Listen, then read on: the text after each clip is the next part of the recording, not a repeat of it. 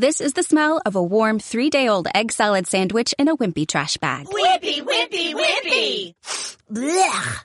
And this is the smell of that same sandwich in a hefty, ultra strong trash bag with new Fabuloso lemon scent. Hefty, hefty, hefty! Smell the difference? When life gives you stinky, get Hefty Ultra Strong with new Fabuloso lemon scent. It smells like clean, freshly picked lemons. So no matter what's inside your trash, you can stop the stink and smell the lemon. Estás escuchando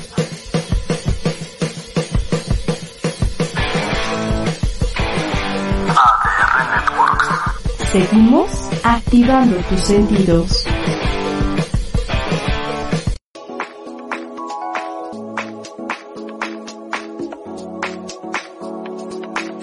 Bienvenidos aquí entre dos.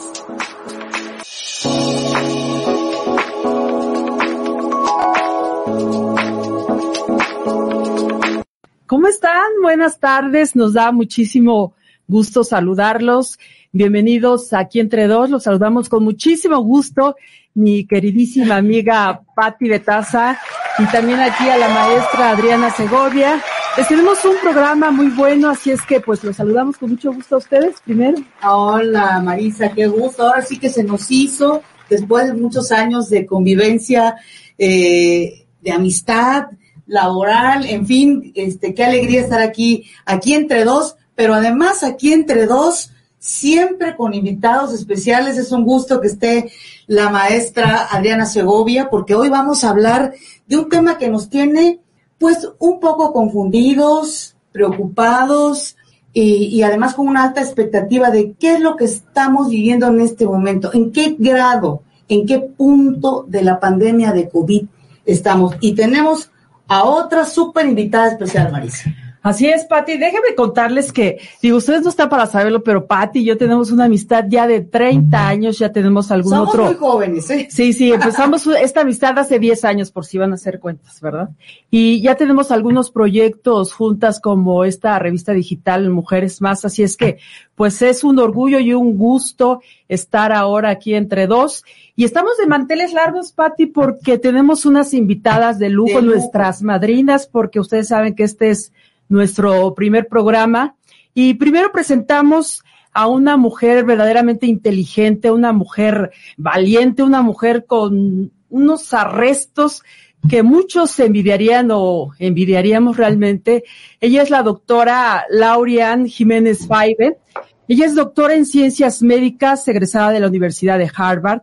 Es jefa del laboratorio de genética molecular, molecular de la UNAM, profesora e investigadora de microbiología y seguramente todos ustedes la conocen porque ella es autora de, este polémico y fabuloso eh, libro que se llama Un daño imparable, la criminal gestión de la pandemia en México. Así es que nos da muchísimo gusto, doctora, tener esta conversación con usted porque en principio queremos que nos cuente en qué momento de la pandemia estamos. Realmente parecería, hemos visto como que a una sociedad relajada, eh, se nos ha dicho por parte del gobierno federal que que hay, que la vacunación es muy acelerada, quizá lo vimos unos días antes de, de, de las elecciones, pero ahora parece que ha bajado esto.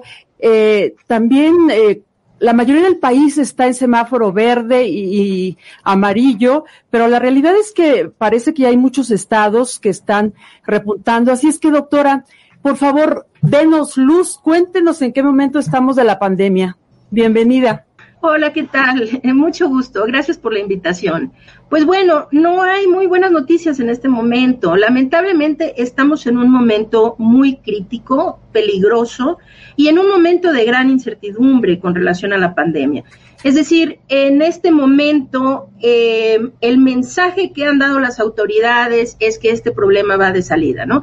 Que había mucha gente vacunada, que se está vacunando a mucha gente, que los semáforos pasan a verde, amarillo y que vamos bien y de hecho que ya vamos tan de salida que hasta cancelan las conferencias vespertinas en donde se informa sobre COVID-19, la pandemia en general, ¿no? Entonces el mensaje tan equivocado que se le da ahorita a la población y pasan muchas cosas al unísono, al tiempo que está pasando esto, también cierra, por ejemplo, la unidad de hospitalización temporal de Citibanamex, que había sido un apoyo muy, muy grande durante la pandemia para atender a pacientes hospitalizados de COVID-19, quizá uno de los centros que ha brindado la atención de más alto nivel durante la pandemia en la Ciudad de México, ¿no? Se cierra este hospital, se hace la desconversión de muchos otros centros y hoy por hoy la situación que estamos viviendo es esto. Se hizo creer que llevábamos, no sé, 21 semanas a la baja, qué sé yo. No, a ver, en la gráfica nacional México llevó 17.7 semanas a la baja, correcto. Después de lo que fue un repunte terrible a finales del año pasado y principios de este. Como se sabe, una vez que se permite que una proporción tan grande de una comunidad se infecte, lo que viene posteriormente es como un agotamiento en las infecciones. La gente entra en pánico, se vuelve todo el mundo a encerrar, qué sé yo, y viene un descenso. Nada más que estos descensos son evidentemente temporales hasta que no se tiene una solución más permanente. Entonces, el descenso que México vio no es un descenso que tiene algo que ver con la estrategia o un cambio en la forma de llevar la pandemia. Nuestro gobierno ha llevado siempre la misma estrategia fallida para contener la pandemia, ¿no? Es decir, no se ha contenido la pandemia. Se han hecho confinamientos reiterados, mensajes poco claros para la población, muchas veces mensajes equivocados y contradictorios que entonces han agravado todo el problema. En fin, el descenso no tiene que ver con la vacunación, evidentemente, porque México no ha vacunado a una proporción suficientemente amplia de la población para que la vacunación impacte sobre el desarrollo de la pandemia. No todavía.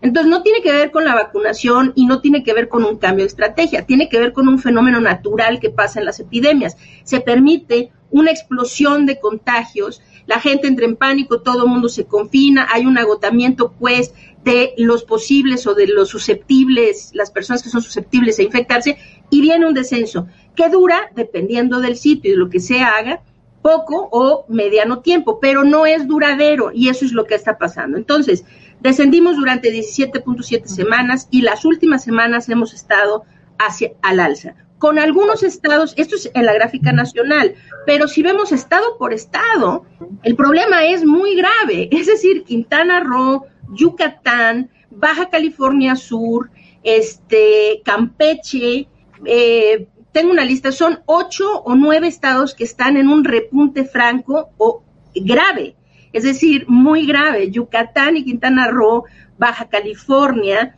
este, Campeche, Veracruz, Sinaloa, Sonora, es decir, son muchos estados, ¿no?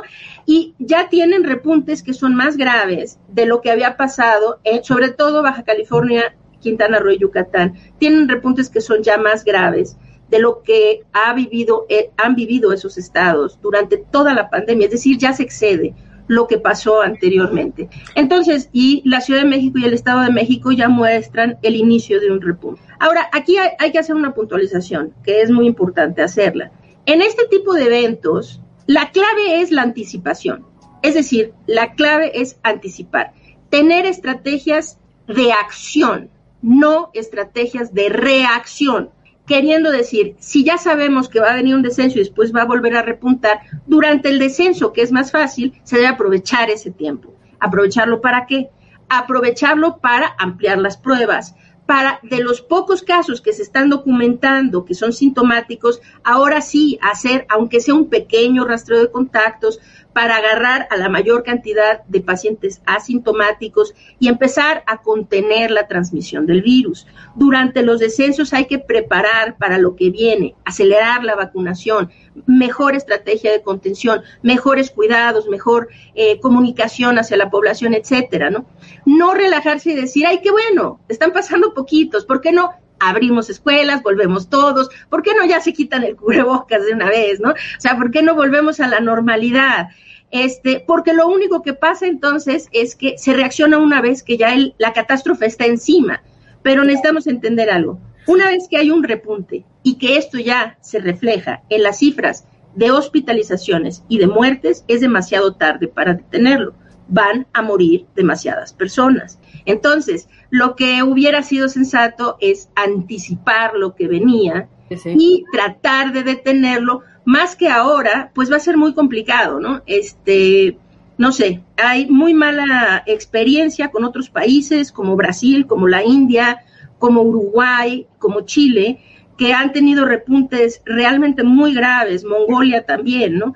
Este, en esta ola, oleada, es como la tercera. Eh, doctora Lorian, antes que otra cosa, me gustaría eh, presentar a otra gran mujer que nos acompaña este día para compartir muchos aspectos que tienen que ver con esta pandemia. Y otro que, eh, pues como que no le estamos viendo que se le esté dando mucha importancia es la salud mental. Y por eso invitamos al estudio a la maestra Adriana Segovia, ella es socióloga, maestra en terapia familiar, porque vamos a estar abordando eh, estos ángulos, doctora.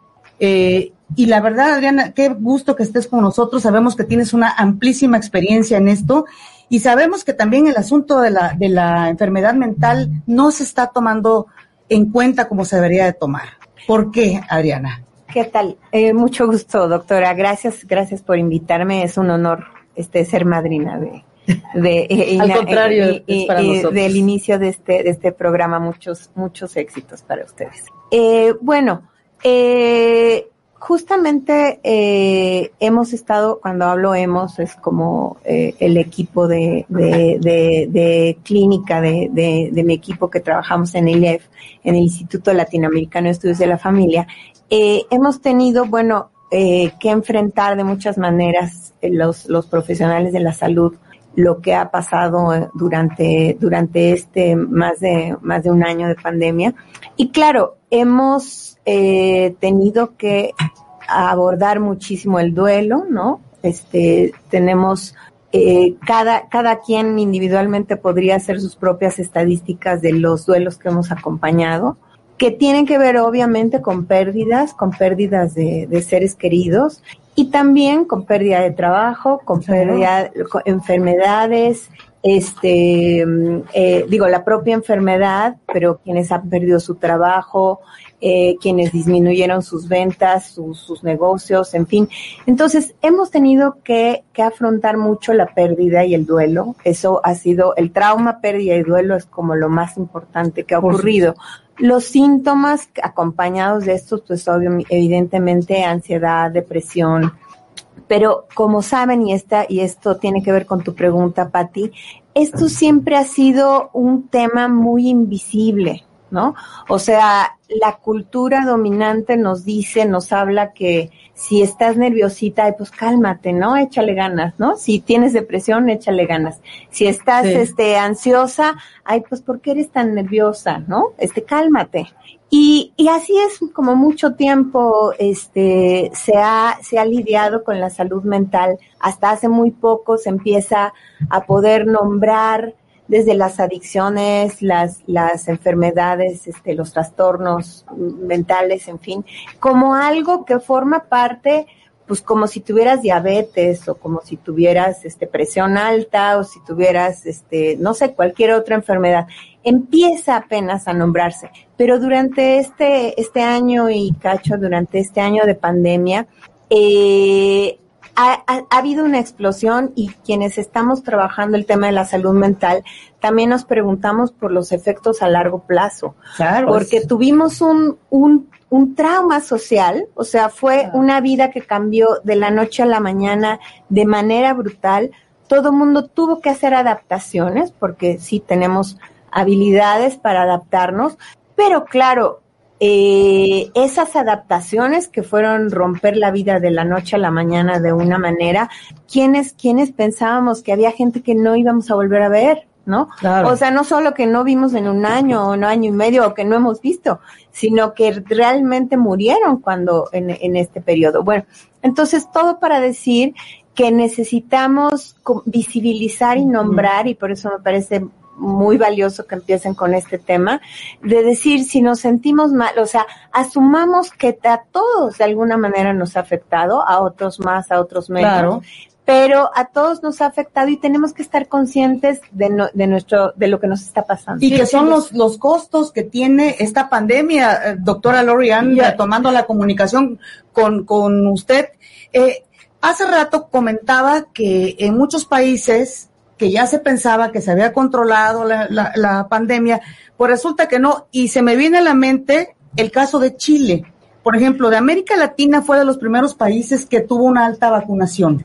Y sin embargo, se volvió nuevamente al confinamiento. Es decir, ¿quién tiene la fórmula, doctora? ¿Qué país tiene la, ha tenido la, la, la fórmula como para poder sobrellevar esta, esta pandemia que como hemos visto tiene demasiados ángulos. Bueno, eh, hasta ahorita los países que han manejado de mejor forma la pandemia han sido los países del sureste asiático, sin duda. Es decir, en el sureste asiático manejaron perfectamente bien la pandemia desde un inicio hasta ahora. En Oceanía también, Australia, Nueva Zelanda, han tenido un desempeño, un manejo extraordinario de la pandemia. Y la clave ha sido que desde el principio estos son países que aspiraron a detener la transmisión del virus. Entonces, sus estrategias no se basaron en esta situación de medio mitigar y administrar los contagios en el tiempo y confinar y confinar y confinar. No, ahí lo que se hizo es cuando fue necesario hacer algún confinamiento por una situación de veras de emergencia, lo hicieron. Generalmente han sido, en esos países fueron confinamientos parciales, muy de corta duración pero vigilaron muy bien sus fronteras para no acarrear al virus, que no viniera, que no importaran pues contagios a su población. Y dentro de esos países, y los principales han sido Taiwán, Vietnam, Laos, este, eh, eh, Corea del Sur, Singapur, Tailandia, etcétera, Nueva Zelanda y Australia que ya mencioné, ¿no? Y dentro de ellos han manejado estrategias de contención epidemiológica muy enérgicas, en donde ellos sí han entendido bien que la clave es anticiparse, es decir, ir un paso adelante del virus, porque si nosotros vamos corriendo detrás del virus, el virus ya nos ganó, y que el virus nos gane, eso cuesta muchas vidas. Entonces, quienes lo han hecho bien han sido esos países. Europa sin duda se ha equivocado mucho y han perdido decenas de miles de vidas. Estados Unidos ni se diga, sobre todo durante la gestión de Donald Trump, ¿verdad? Fue terrible. Y hoy por hoy el sitio donde se está viviendo el descontrol más grave de la pandemia es en Latinoamérica. Y la razón es porque en Latinoamérica todos los países hemos hecho lo mismo. No hemos aprendido de lo que se ha hecho bien en otras partes, ni hemos aprendido de lo que se ha hecho mal en otras partes. Hemos repetido errores. Dos cosas, a ver si usted nos puede ayudar. Por un lado, em, bueno, e, el, tema de la cancelación de, de, las conferencias estas del subsecretario eh, Hugo López Gatel, porque ¿qué señal se le está enviando a, a la sociedad, a la población? De que ya terminó la emergencia, de que ya prácticamente la vida puede llevarse de una manera normal. Y por otro lado, yo leía una declaración suya que, que decía que estamos en el momento de mayor incertidumbre. Esas dos cosas me preocupan.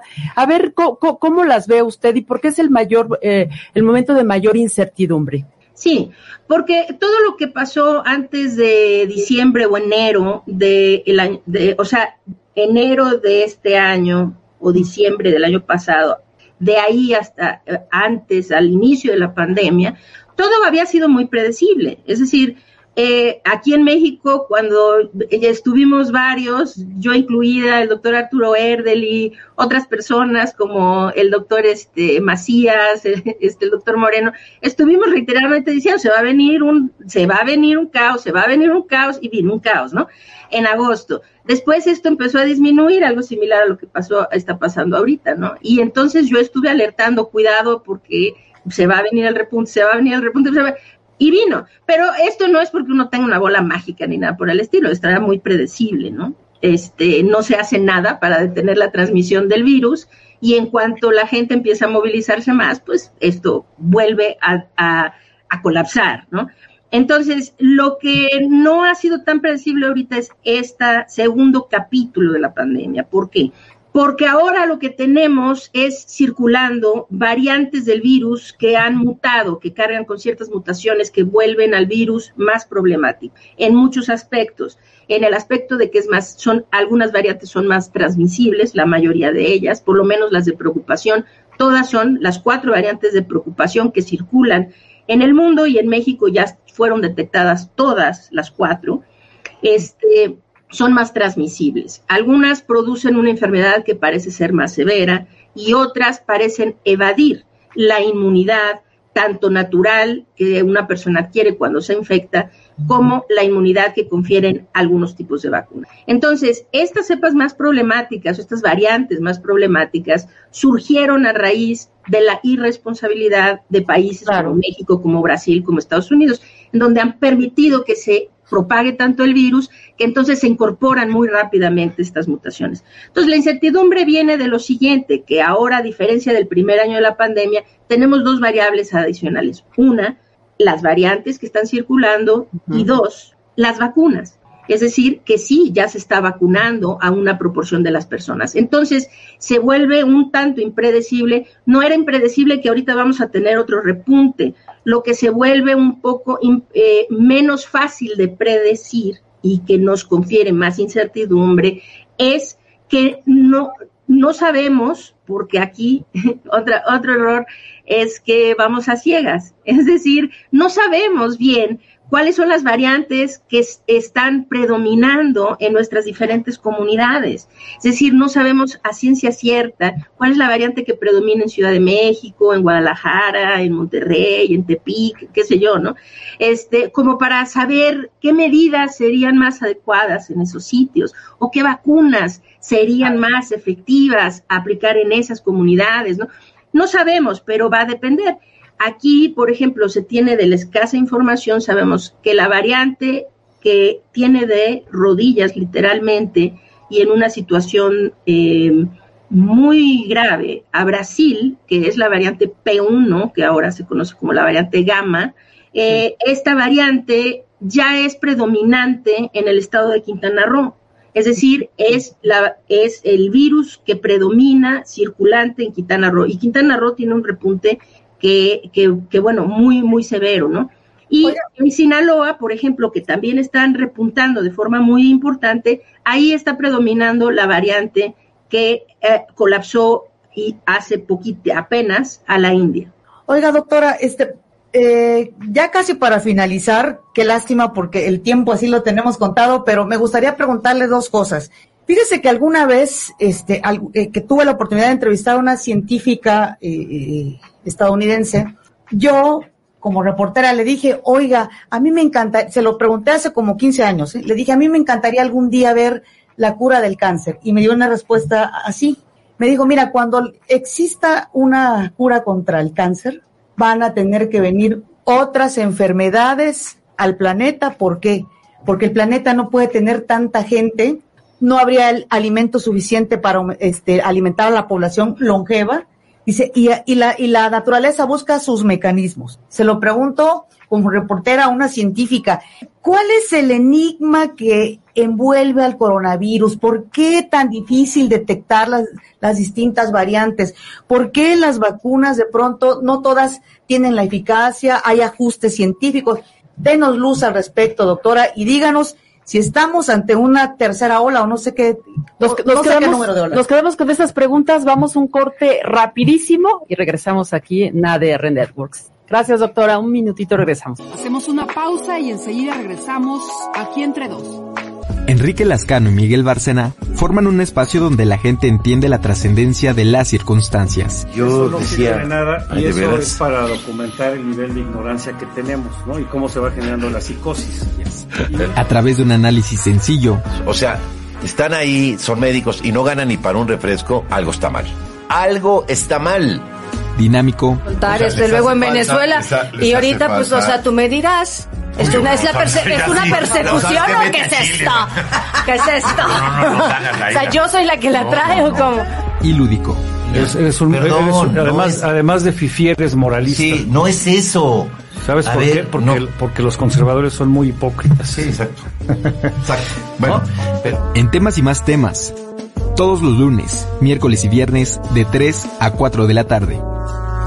Solo aquí, por ADR Networks, activando tus sentidos.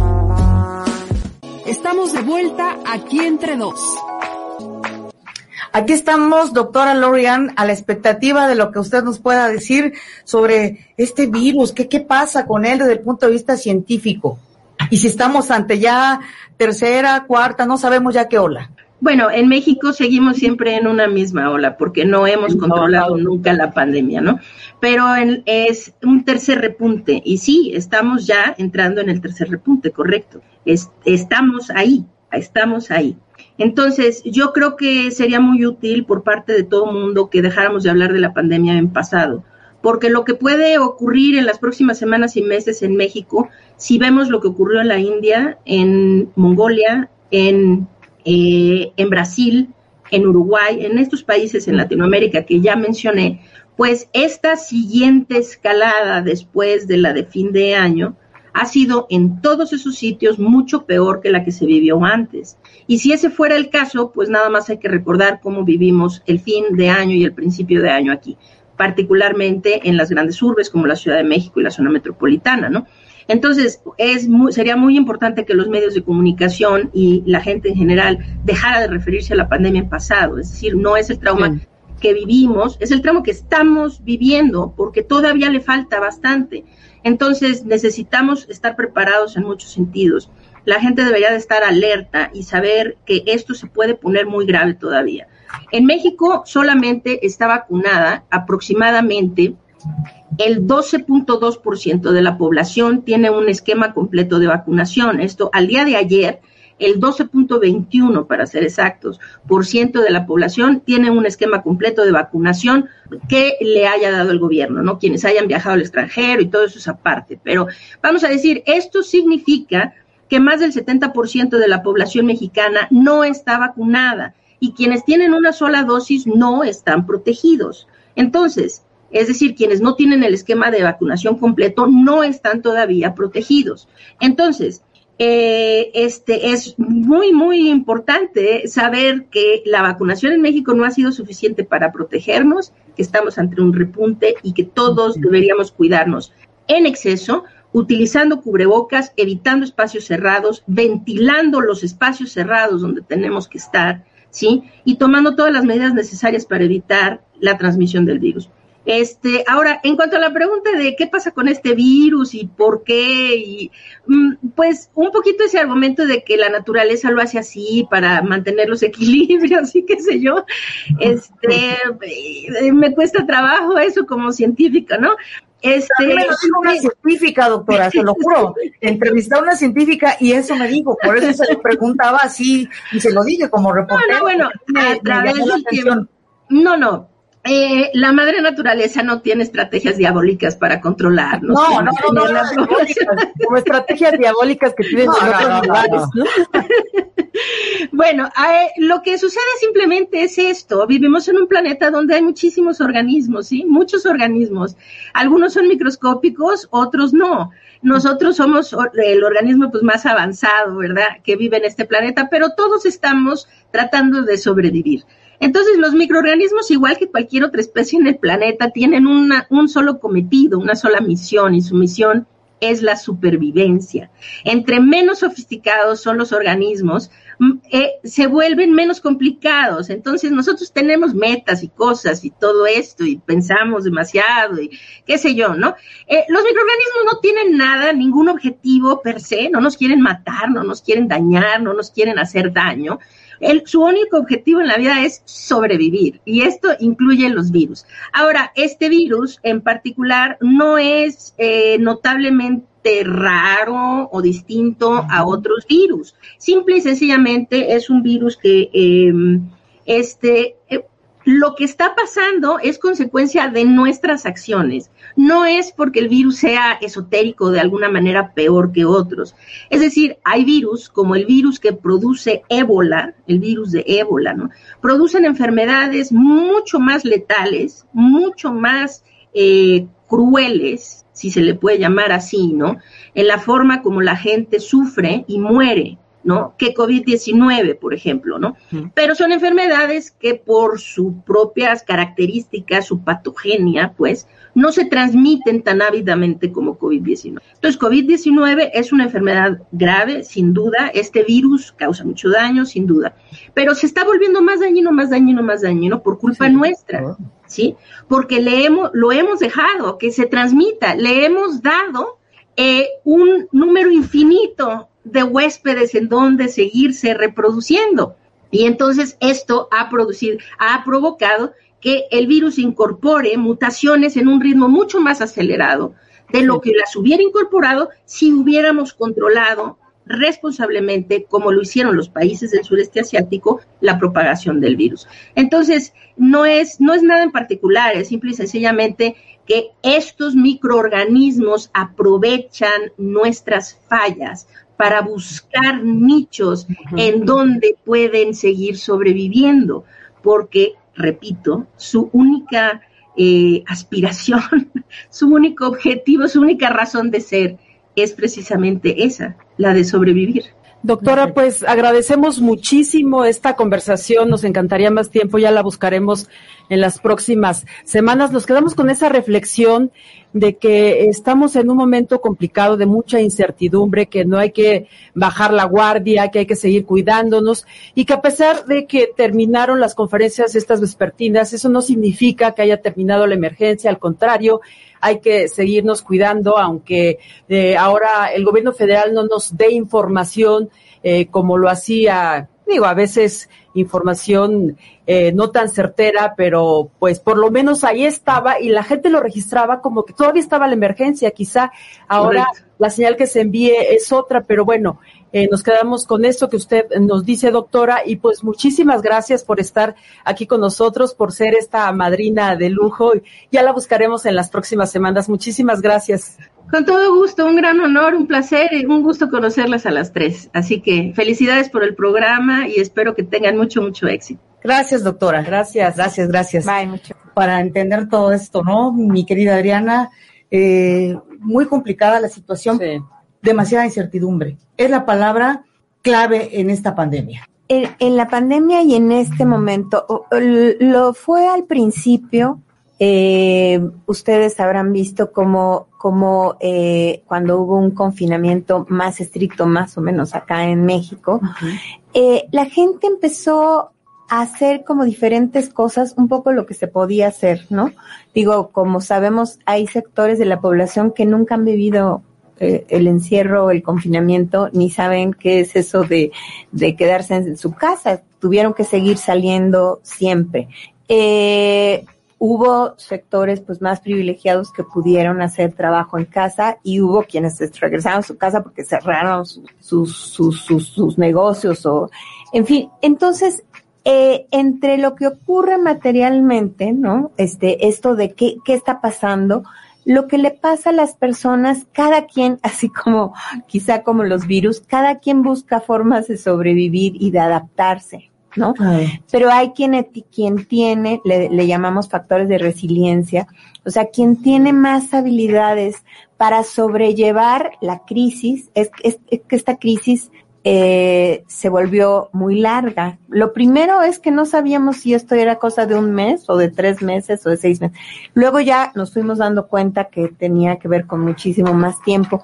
Y ahora seguimos en un momento, y este es el del, un poco del que quiero hablar de este, de este momento, porque hay personas que se, que, que están muy resistentes a moverse del, del encierro total, ¿no? Yo, yo ahora que escuchaba a la doctora me hubiera gustado saber qué opina sobre ella, ella qué, qué, qué diría de cómo, cómo deben ser las medidas, porque lo que yo entiendo que lo que está pasando ahora es cómo empezar a mover la vida más o menos normal y seguirnos cuidando. Ese parece que es el momento. Parece que es el momento de ahora. Vivir con el virus, porque realmente no se va a ir en Exacto. mucho tiempo. Pero ¿cómo le hacemos haciendo, sabiendo que está, no haciendo como que no está, no haciendo como que no pasa nada, ¿no? Pero ahí está la gama de cómo la gente resuelve de diferentes maneras. Entonces está la gente como de los que viven en terror, eh, y tienen razones, ¿no? Tienen razones para vivir en terror, pero que el terror los, los paraliza. A veces los paraliza hasta para hacer su trabajo, eh, los paraliza para lidiar con las relaciones este, diarias. Luego están como los que no pasa nada, ¿no? El extremo, de los que no pasa nada. Y esos, claro, se mueven, pero están en un riesgo terrible emocional también, no solamente este este de la epidemia, eh, de la, de la pandemia que, habla la doctora. No solo en ese riesgo, sino en el riesgo de vivir como si no pasara nada. Porque aquí, pues, otra de las palabras claves como la conciencia, ¿no? O sea, la conciencia no significa vivir aterrados, sino cómo ir, cómo ir sabiendo lo que existe con mayor información, con mayor sensibilidad, saber qué me pasa a mí, cómo lidio con mis relaciones y cómo vivir esto de vivir con el virus, moviendo la vida más o menos, más o menos normal. A mí, a mí en especial hay una eh, población que me, que me preocupa y, y realmente me conmueve, eh, doctora, porque eh, son, por ejemplo, los niños, que es una población muy vulnerable, eh, los adolescentes, de un día para otro dejaron de ir a clases, dejaron de convivir con sus amigos, cuando en esta etapa de la vida es lo más importante son los amigos, son socializar y ahora, eh, eh, digo, lo, lo, lo veo en, en, gente cercana, en adolescentes cercanos, donde viven un, un estado de ánimo como eh, si fueran una rueda de la fortuna, una eh, montaña rusa, una montaña rusa, y a veces de buen humor y a veces de mal humor, y a veces incluso hasta ellos mismos dicen que deprimidos. Entonces, ¿cómo llegar a ese punto donde, digamos, ya requiere una atención eh, especializada, ir a, terapias, en fin, porque a veces confundimos, es que es, es el encierro, es la pandemia, pero ¿en qué momento poner más atención, sobre todo en esta, en esta población que es, es complicado?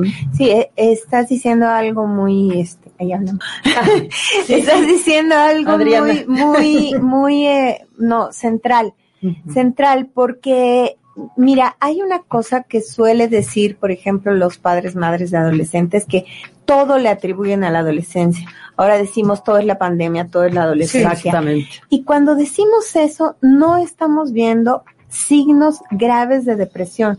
O sea, este, y los estamos viendo en los adolescentes, en los, yo diría, sí los niños, pero más los adolescentes y los adultos jóvenes. Esta etapa entre la secundaria y la universidad, digamos, porque eh, sí, se vieron, se vieron truncados en, en, en, en lo que les toca hacer en ese momento, que es socializar, ¿no? Entonces, claro, yo de verdad mis respetos para muchos adolescentes que fueron de veras heroicos de encerrarse con su familia. Y siguen siendo Ajá, sí, pero ahora viene el problema ese, ese, salir cuánto, cuándo, cómo, ¿no? Y entonces se corre un riesgo por un lado de, no, pues es que ya están hartos que vayan y que socialicen y yo veo un riesgo ahí, pero el otro son estos, estas familias que siguen queriendo que los hijos no se muevan y la verdad, ahora otra vez, sería muy simple, simplista decir, hay un punto medio, pero tiene que ver con cómo vivir con conciencia con eso y, eh, y, y, decir cuidarse pero, pero socializar, ¿no? Socializar pero cuidarse. Y al mismo tiempo lo que dices, o sea, estar muy alertas de los signos de grave depresión que están viviendo muchísimos adolescentes. No es la adolescencia, es depresión producto de esta, de esta crisis. Oye, Adriana, fíjate que a mí me gustaría abordar contigo este asunto. Lo he visto, no sé si ustedes han tenido también esa experiencia de eh, amigos que me dicen, ¿sabes qué? Yo a mi hijo lo siento así, no duerme, llora, etcétera, etcétera. Y lo primero que les digo es, mira, tengo una terapeuta o tengo un doctor, tengo un psiquiatra. ¿Sabes qué me ha pasado?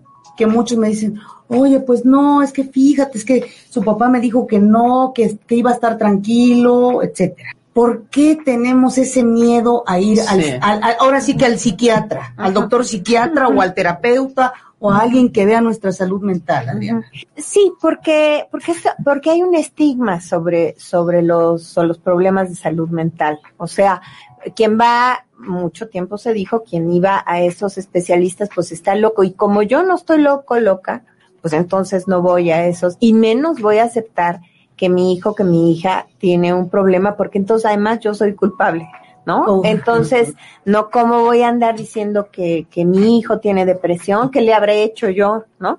Entonces, es eso así te lo pongo como un como un estigma donde la gente no quiere reconocer eso. Yo sí diría que hay que usar este y todos los espacios necesarios para decir alerta, alerta, o sea, los, los, estos, por ejemplo, este, lo que, lo que acabas de escribir, de, de describir, de lloran, están irritables, eh, eh, todo les molesta. Ay, es que esta adolescente se le va a pasar. No, no, no, no. Por favor, hay que escuchar qué te pasa. en vez de estar prescribiendo cómo debes portarte, ¿por qué, no, ¿por qué no escuchamos qué te pasa, qué te duele? ¿Con quién quieres hablar? ¿No quieres hablar conmigo? No importa habla con alguien más. Este, lo platicábamos antes de entrar porque en realidad la cura mucho tiene que ver con hablar. Por supuesto. Para mí los, los medios de veras son tan importantes. Hay lugares donde no llegan, no hay especialistas. Entonces no, no, no le puedes decir a ciertas comunidades, ve al psicólogo, ve al, ve al psiquiatra, pero oír un programa donde te dicen, oye, no es normal que llores, no es normal que te sientas triste, habla con alguien, o sea, no tienes por qué aguantarte o pensar que es un signo de debilidad. Sí, sí, ¿no? Y es que además poca gente se atreve a decir realmente lo que siente. Entonces, eso dificulta más y sobre todo en estos tiempos de pandemia. Es que, de, verdad, Adriana, lo piensas y, y, es muy canijo pensar, por ejemplo, familias donde se enfermaron todos, donde murieron dos integrantes, donde el papá perdió el trabajo o le bajaron el salario, donde se complica eh, el, eh, el comprar comida en fin, entonces los niños en clases en línea cuando pueden, todos trabajando en casa en línea, entonces, ¿cómo soportar todo eso? O sea, hace ejercicio, toma terapias, pero ¿quién lo hace realmente? ¿Cómo, cómo salir de, de ese problema tan, tan serio? imagínate todo lo que le puede pasar a una familia, todas esas cosas, entonces, ¿cómo no sentirse deprimidos? ¿Cómo, cómo no estar así tan mal, no? Sí, eh, ¿sabes lo, lo que nos salva? Nos salvan las redes. O sea, primero, desde luego, hay que tener información a la mano porque hay servicios de salud de bajo costo, ¿no? Que están en el ILEF donde yo trabajo, por ejemplo, tenemos grupos en Zoom que hemos venido trabajando durante la pandemia este, yo estoy muy conmovida, ahorita vengo de ese, de ese grupo, de, de lo que ahí se ha podido trabajar, de cómo la gente se ha encontrado maneras, bueno, la, la terapia ahorita todo mundo la ha dado el 90% por, por videoconferencias, pero sabes que es muy conmovedor que gente que normalmente no se desplazaría a, a, a tomar terapia, ahora le es más accesible conectarse con su teléfono. Así como hay mucha gente que se desconectó porque no tiene tecnología, hay gente que con su rudimentaria tecnología pudo, pudo acceder. Entonces, ¿qué hacer? Varias cosas, ¿no? Este, tener a la mano la información sobre los servicios de salud disponibles donde los hay. Eh, yo le diría a la gente que no que de, de, momento no, no va ahorita a buscar un servicio de salud, que tiene que hablar con alguien, que lo que, que no es normal sentirse triste, llorar, no dormir, sentirse ansioso. Es que cuando todo mundo le pone explicaciones simplistas tipo es la pandemia o es la adolescencia o es la menopausia, entonces, no entonces nada. la verdad, entonces la verdad no haces, no haces cosas. Entonces, hablar de las cosas, hablar de las cosas que nos afectan, no tomarlas como signos de debilidad o qué van a decir de mí, yo que me veo tan, tan, tan acá, ¿no? Este, ahora cómo voy a decir que estoy triste o que me da miedo o tal cosa. Entonces, hablar de nuestras emociones, hablar con los otros y si en la familia hay demasiada tensión, entonces de veras hablar afuera, ¿no? Este, esto sería lo primero, sí ejercicio, desde luego, sí la alimentación, sí el sueño, pero hablar es muy importante para reconocer qué es lo que nos pasa. Oye, Adriana, y también fíjate que otro estigma es incluso de gente adulta, ¿eh? Van a, ya por fin se decidieron ir al psiquiatra o al médico y les dice, tienes que tomarte un antidepresivo y todo. Oh, ¿Qué hago? A ser adicta. No, ¿cómo? Sí.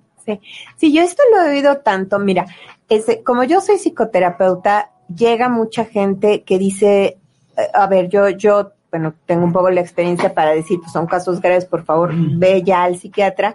Eh, y otros como, bueno, vamos viendo a ver si es necesario ir al psiquiatra. Te comentaba yo hace rato, hay psiquiatras muy responsables que no medican si no, la gente no hace terapia, ¿no?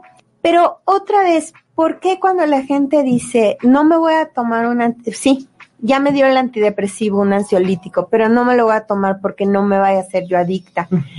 A ver, ¿por qué no decimos eso de la medicina de la diabetes? ¿No? O de la presión alta. Ni modo. O del alcohol, tomar pues porque si no vas a ser adicto. Sí, a mí, a mí me sorprende la gente que prefiere vivir en la adicción de la enfermedad que es mi depresión, mi depresión, Oye, y ¿no? junto con dos litros de alcohol.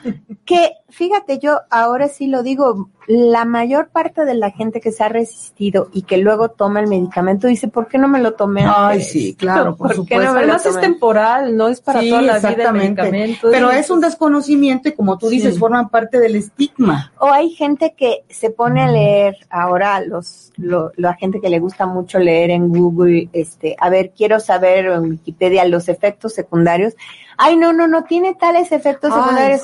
No, pues si leemos los efectos secundarios, que está muy bien leerlos, no, no tomaríamos nada. No, no tomaríamos azúcar.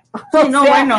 los efectos secundarios que es una obligación que tengan los medicamentos porque obvio que tiene efectos secundarios, pero los efectos primarios que son que vas a estar en un mejor estado de salud mental y por tanto mejorar tus relaciones y tu productividad y tu vida, oye, totalmente vale la pena. Otra cosa quiero agregar, son muy caros los medicamentos psiquiátricos y neurológicos.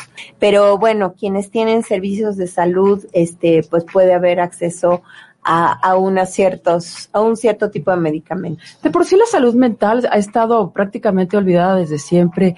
Yo creo que ahora es tiempo, después de, eh, de esta pandemia y de este eh, afectación en las emociones de, de, los mexicanos, hablando ahora de, de este país.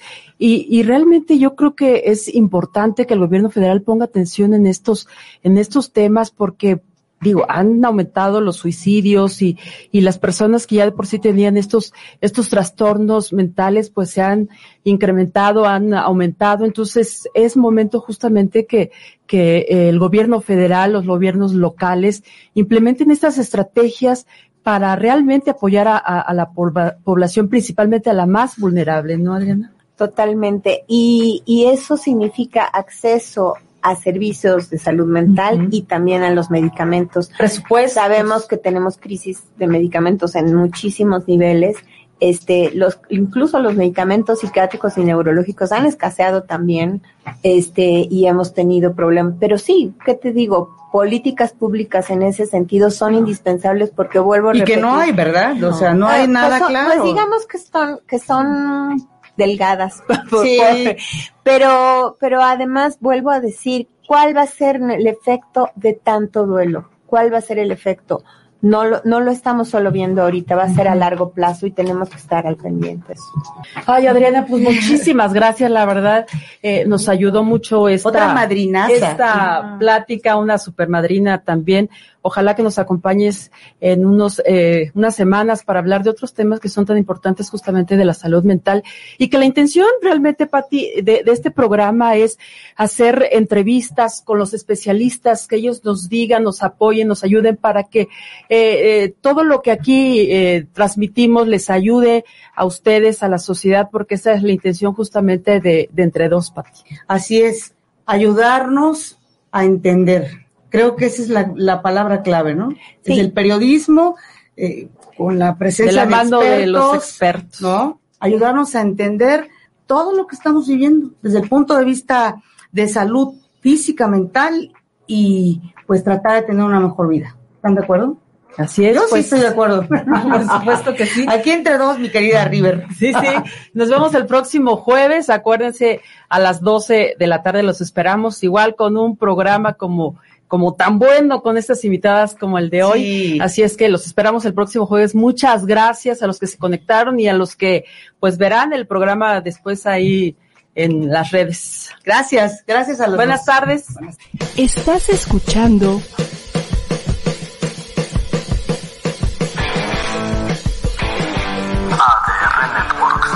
Seguimos activando tus sentidos. This is the smell of a warm three-day-old egg salad sandwich in a wimpy trash bag. Wimpy, wimpy, wimpy! Blech!